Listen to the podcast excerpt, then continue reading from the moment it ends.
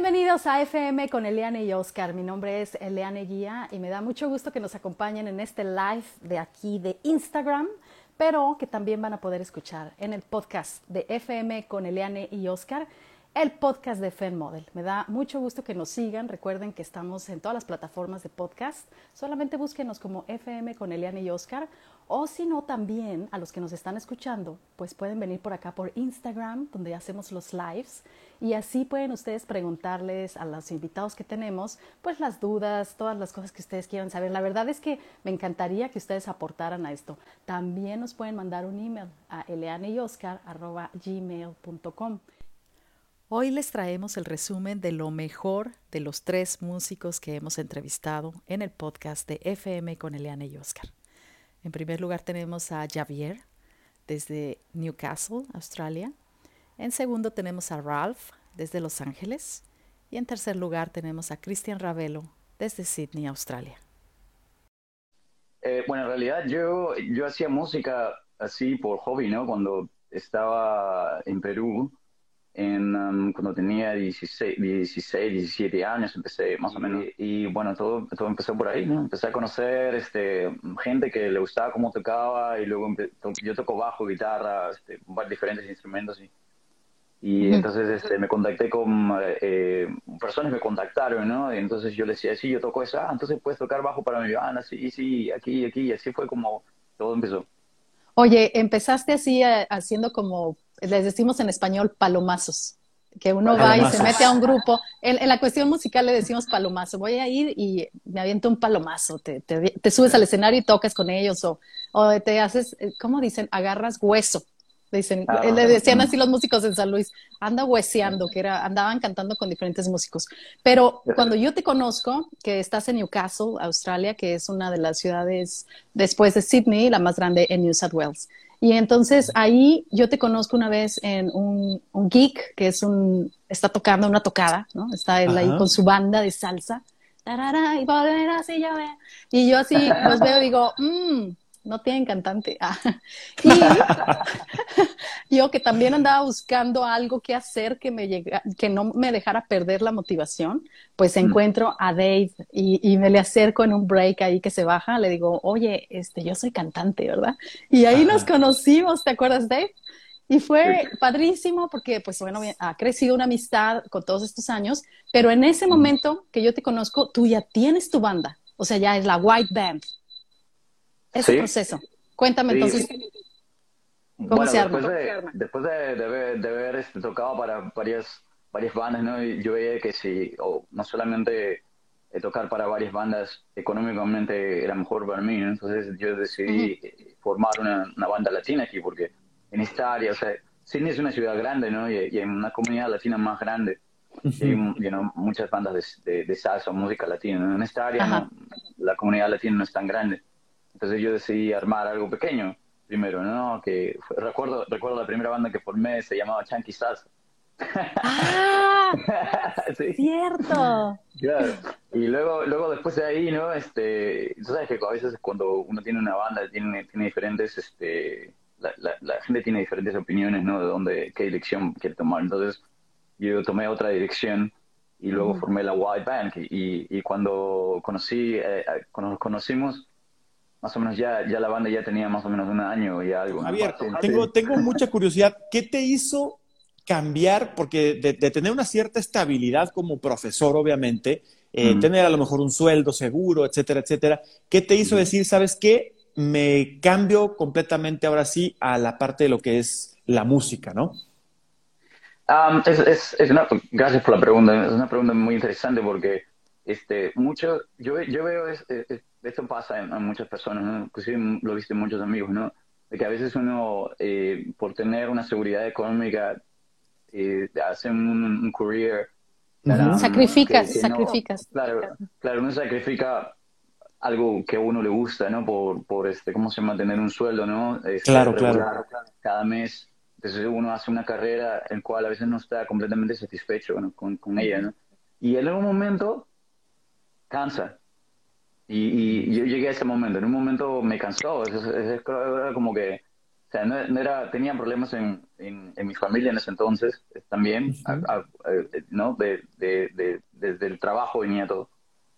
Y este, como si no estaba satisfecho, ¿no? O sea, venía, estaba cansado, encima había que hacer más trabajo y completamente estaba insatisfecho, ¿no? Entonces en un momento era como que yo necesitaba, inclusive, no sé, yo a veces me pongo a pensar que de repente si, si me hubiese tomado unas vacaciones de repente por unos seis meses, hubiese todavía seguido estando profesor, pero, pero mi decisión fue, lo voy a dejar y voy a hacer música. Igual, o sea, lo que, lo que sucede, si no, puedo regresar otra vez. En, mi, opinión personal, mi opinión personal es, a veces, a veces hay que tomar decisiones drásticas, pero también inteligentemente, ¿no?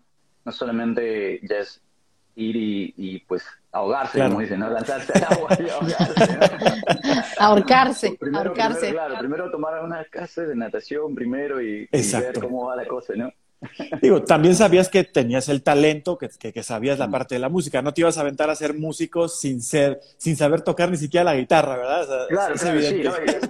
Y, fue un proceso porque, o sea, dejar de, de, hacer música por seis años tiene sus pros y sus contras, ¿no? O sea, una, una vez que yo regresé otra vez a la música con otra, con otra visión. Y, y lo otro es que también estaba pues rusty, ¿no? Como le dice, estaba Estás oxidado, exactamente. Necesito practicar. Y, y, eso fue lo que hice, ¿no? Entonces, me, me, inclusive, ¿no? Cuando yo estaba en las calles tocando así, ¿no?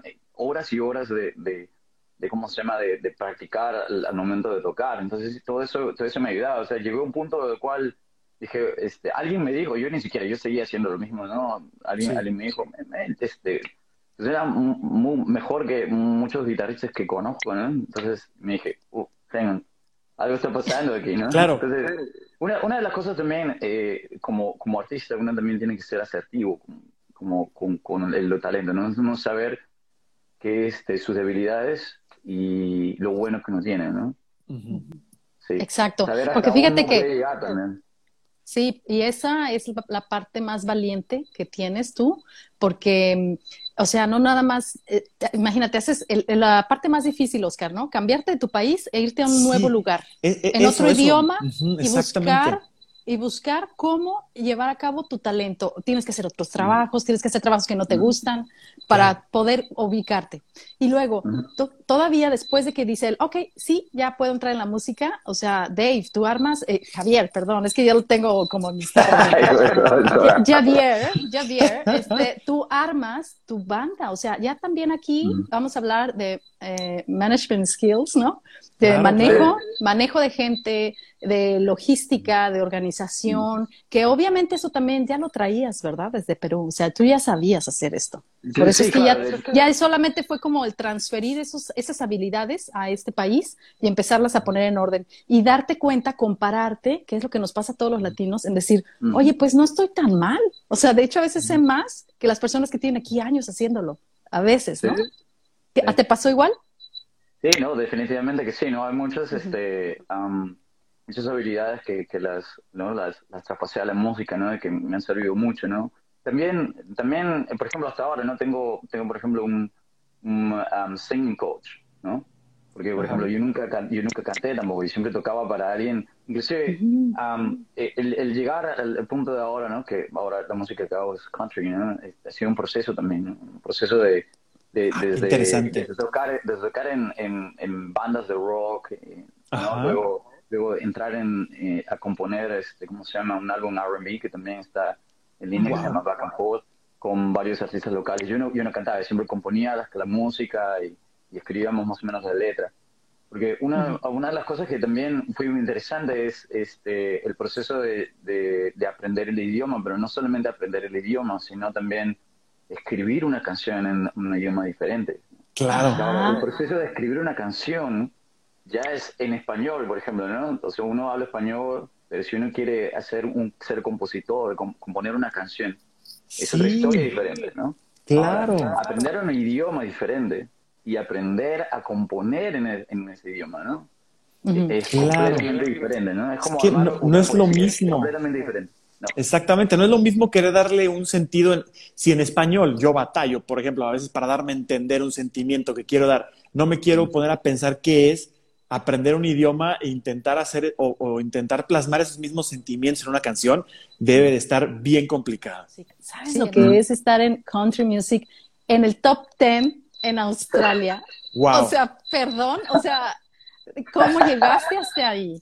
¿Cómo lograste eso? Bueno, como, como te dije, yo no, en realidad, una de las cosas que yo sí tengo en claro es que, si voy a hacer algo, primero trato de hacerlo bien o mejor no lo hago, ¿no? Entonces, eh, así, así fue como yo saqué el, el, el, eh, no, el, el, álbum latino también que, que, saqué con la, con la Wild Band, que se llama Sabor Latino, ¿no? Que yo compuse toda las, la, um, la música fue más instrumental.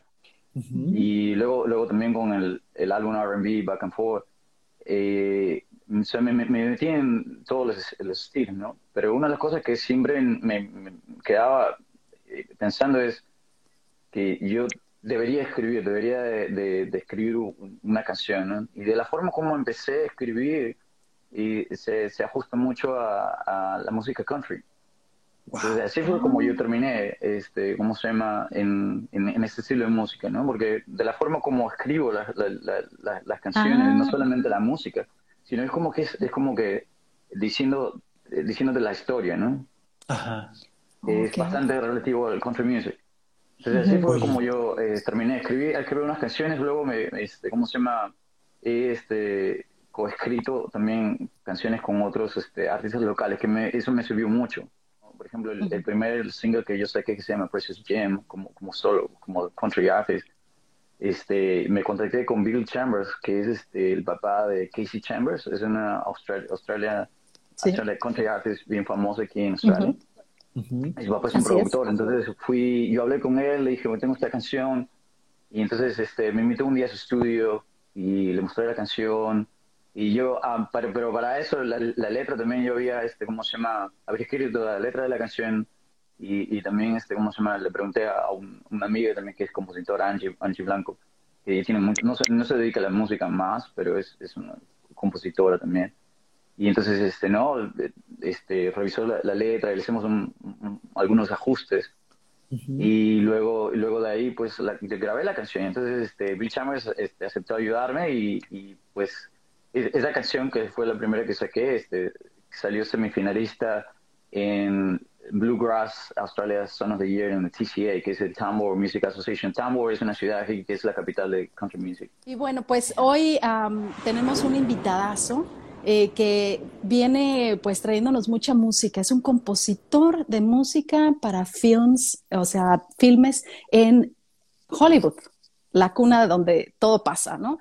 Los Ángeles, California. Hola, Ralph, ¿cómo estás? Hola, mucho gusto. Mi queridísimo Ralph, ¿cómo estás? Muy bien, aquí con problemas de conexión, pero ya todo jaló. Ralph Lichtenberg, te pregunté, me dijiste, no, es...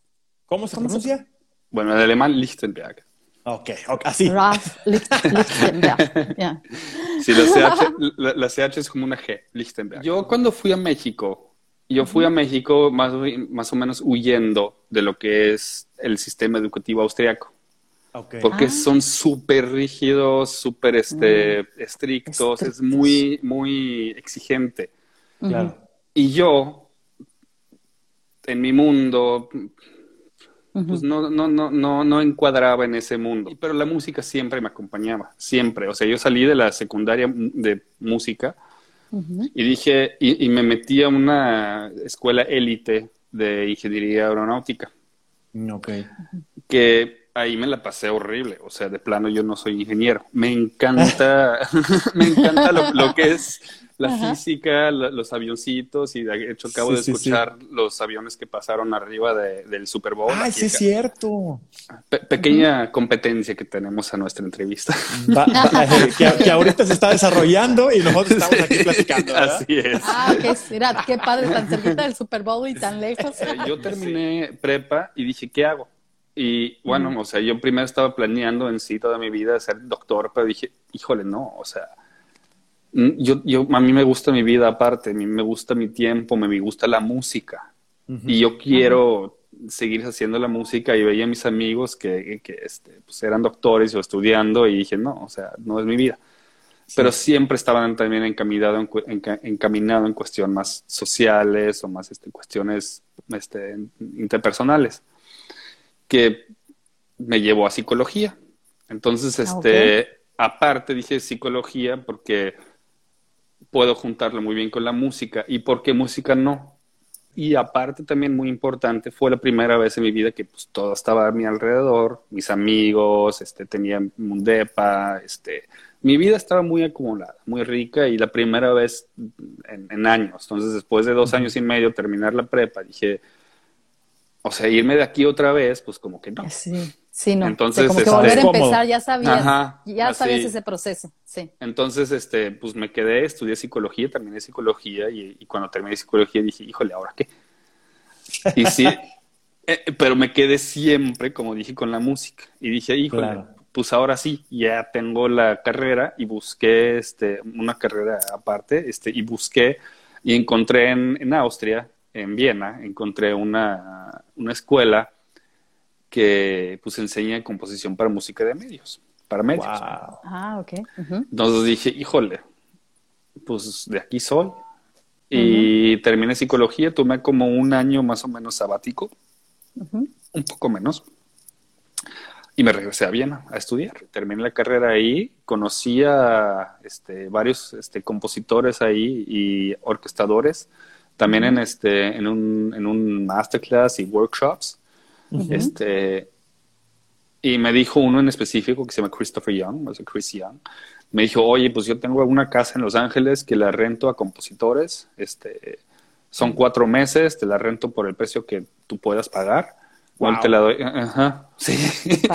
Y este, y, y puedes estar ahí cuatro meses Ujú. Y puedes checar cómo te gusta. Porque aquí en Viena no, no te No veo futuro. La idea fue creciendo porque dije, es que es verdad. O sea, en Viena sí, o sea, hay, hay música, pero es música clásica. Es, Es, es es lo que otro- decía, es clásico, exactamente. es completamente afuera. Y yo, música de cine, ¿por qué?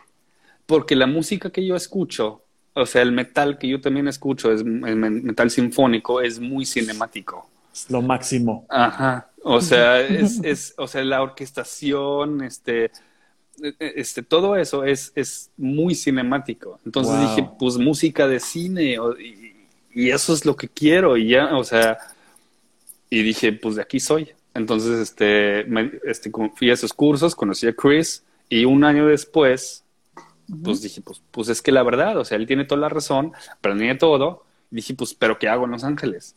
Y chequé y pues en la UCLA había una especialidad, todavía la hay, este, una especialidad en música de cine. En ese entonces, y llego a Austria, estudio y todo, y luego yo me quiero ir a Los Ángeles.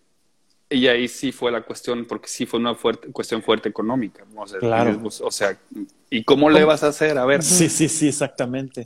El, el, el, el bendito dolor de cabeza de todos los artistas. Ajá. ¿Cómo le voy a hacer? ¿De dónde voy a ganar dinero? O sea, ¿Cómo tengo que vivir? sobrevivir. Pues, tengo que sobrevivir. Exactamente. Hagamos un salud para todos Un los salud. artistas que tienen que pasar por esto.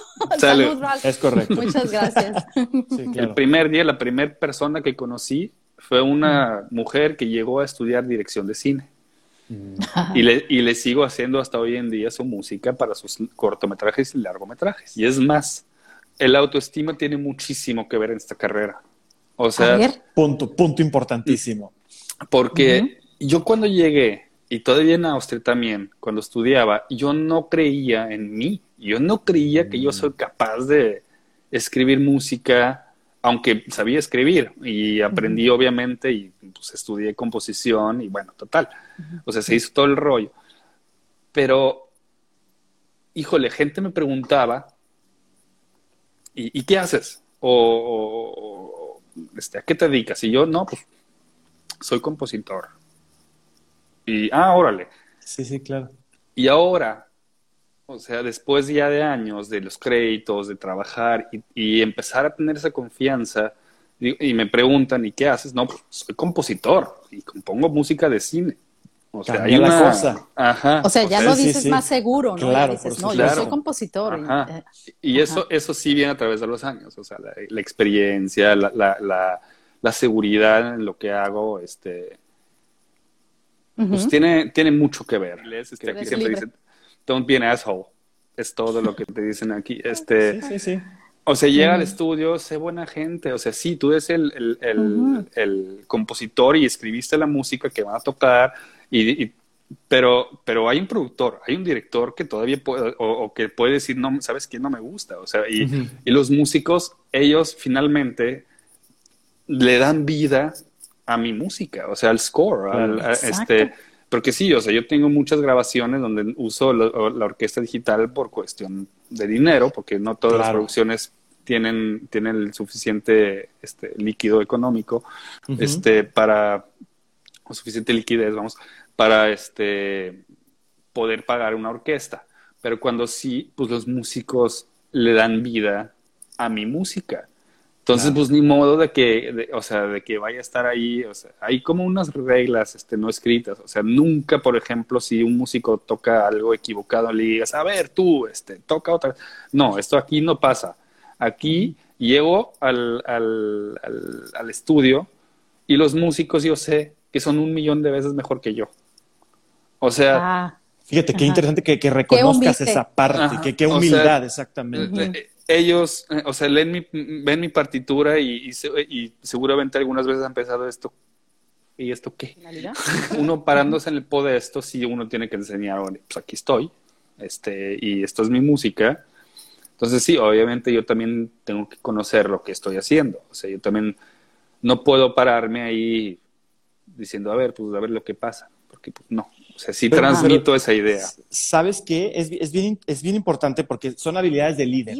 O sea, ¿cómo te pones en el te llegan las ideas? Dices, hoy es mi día de creatividad, me encierro en mi cuarto con una copita de vino o con un vasito de agua, o sea, pones una velita, eh, no sé, o sea, ¿cómo te metes en el mood?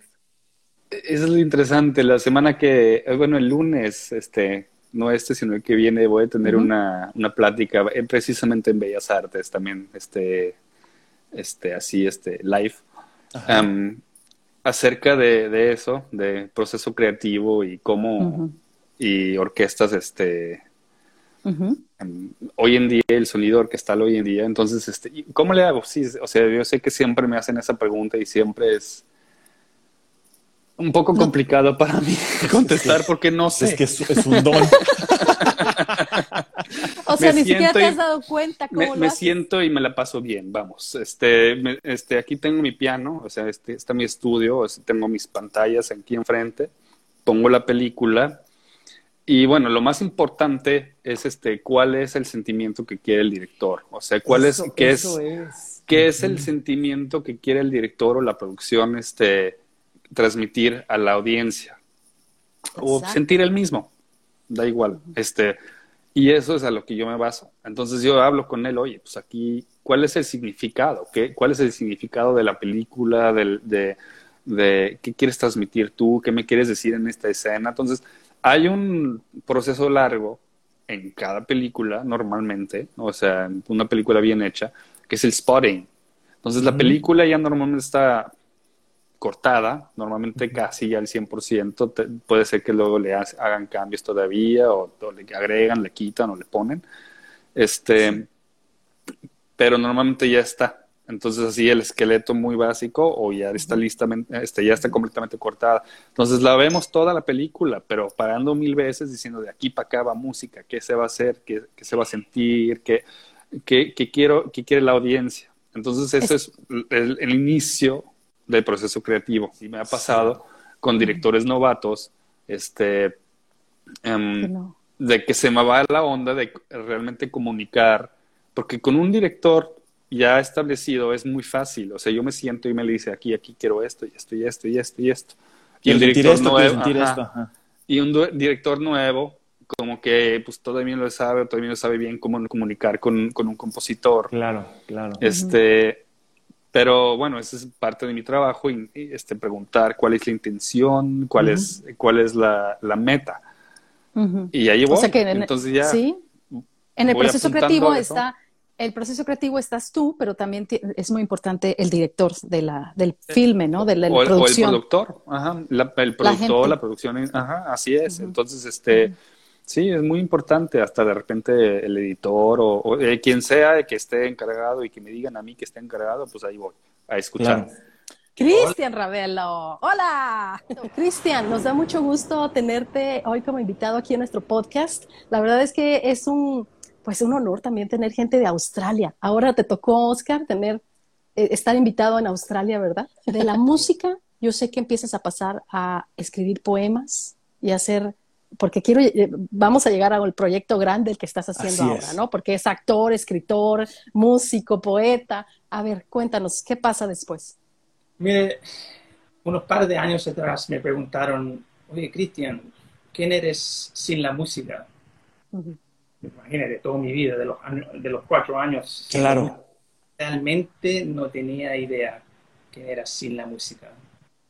Y de poco, algo pasó especialmente durante la pandemia, estos par de años, empecé a escribir poemas. Y, pensé, obviamente en inglés al principio, y, y dije, oye, es casi a, como a, escribir palabras para música, pero es un poema, porque los poemas también tienen su melodía, tienen su, manera de, de, hablar, de decir el poema, ¿viste? Tiene su ritmo, ¿viste? Claro, claro. Lo empecé a hacer y dije, oye, me salió, me estaba saliendo fácil. Y de una de esas poemas Ah, fue de, un poema escrito que se llama If I Could Be a Kangaroo, que significa quién, quién sería, qué, pasa si sería un canguro. Ajá. Y, obviamente era un poema para niños chicos. Y lo, leyó el, poema en uno de sus, ¿cómo se dice?, de infantil, uno de sus grupos de, de bebés, y me dijo, oye, sería bueno que este, pusiera este, este poema en un libro. Mm. Eh, al principio de, ¿cuándo fue? O, octubre, algo así, eh, no el año pasado, pero el 2020. El 2020, ah, ok. Más de una. Así que dije, oye, dije, ¿y por qué no? Yo trabajo en tecnología normalmente, así que haciendo un libro eh, es como escribir una canción de una manera y, usando las plataformas que hay, de Facebook, de, claro. Amazon, eh, eh, eh, igual trabajando con tecnología. Así que empecé a hacer un libro que es, no sé si se puede ver. sí, sí, claro. If I Could Be a Kangaroo. Ajá la intención del libro fue dedicada a los animales que fallecieron en los incendios de 2019, 2020. Oh, eso está tan bonito, porque para recapitular aquí, en el 2019, en diciembre, tuvimos unos incendios horribles que casi mataron tanta población de animales, ¿verdad, Cristian? Y aparte acabaron con una muy grande eh, área de árboles y de bosques acá en Australia. Oye, qué bonito detalle eso. Así que eso es, ese es mi hijo. Claro. sí, aquí les voy a poner la imagen en la edición para que vean la foto de los libros. Así que, y, empecé con el primero y después salí con el segundo. Para, en, mi hija es, es, un emu. Es un, okay. emu es el perro que no puede volar, ¿no? Sí, sí, sí, en, emu, ajá, en, México, en emu es, es, un, es un ave, ¿no? Y esa es parte de una serie de cinco libros, porque yo tengo dos, una hija, un hijo y también mi pareja tiene tres hijas. Así que va a ser una serie de cinco uh, libros. wow. Y es como dije, como dije dedicada a todos los animales, de los, a los animales animales que fallecieron. Ok, qué interesante. Y entonces, cuéntanos ahora de esta película. Here Out West es ocho directores que están haciendo esta película. Directores, mujeres, ocho historias, nueve lenguajes. Así que, pasando a, a, mirar las diferentes culturas en el oeste de Sydney. Eh, hay, hay ah, chinos, hay turcos, hay ah, obviamente chilenos, porque hay muchos chilenos en el oeste, filipinos, y toda esta historia lo mezclaron adentro de una historia más grande. Exacto. Y uno de los directores, que es Matías, que estamos viendo la posibilidad de entrevistarlo aquí en el podcast, este, Matías es hijo de chilenos, es chileno también, ha sido acá, ¿verdad? Entonces, eh, imagínate qué orgullo, ¿no? Cuéntanos, cuéntanos entonces de la película. Diferentes historias y, diferentes historias, no, no, solamente intentando hablar, empezar a hablar en inglés o qué pasa con los hijos que cambian y crecen acá y son más gringos que, que en la cultura donde los papás, ah, como los, los que vienen acá, mandan plata para especialmente hay una historia de una un nurse, no sé, como una enfermera, ¿no? Una enfermera. Filipina que está viviendo acá y tiene su hijo y su, su pareja viviendo en, en, Filipinas. Así que esos son realmente historias que pasan. mis padres vinieron acá en los años 70, antes de la, antes de la dictadura, así que ellos fueron primeros chilenos que vinieron acá, así que se tenían que integrar muy rápido porque no, no, tenían esa ayuda acá como, como después, después que llegaron más chilenos. Así que de ahí mi mamá era profesora de, secundaria, así que hablaba obviamente solamente español, pero cuando vino acá empezó a trabajar con niños chicos de infantil, imagínate. Todo ese, título que tenía en Chile, eh, vino acá pero le encantó a, trabajar muchos años eh, con los niños chicos del primer, del um, infantil.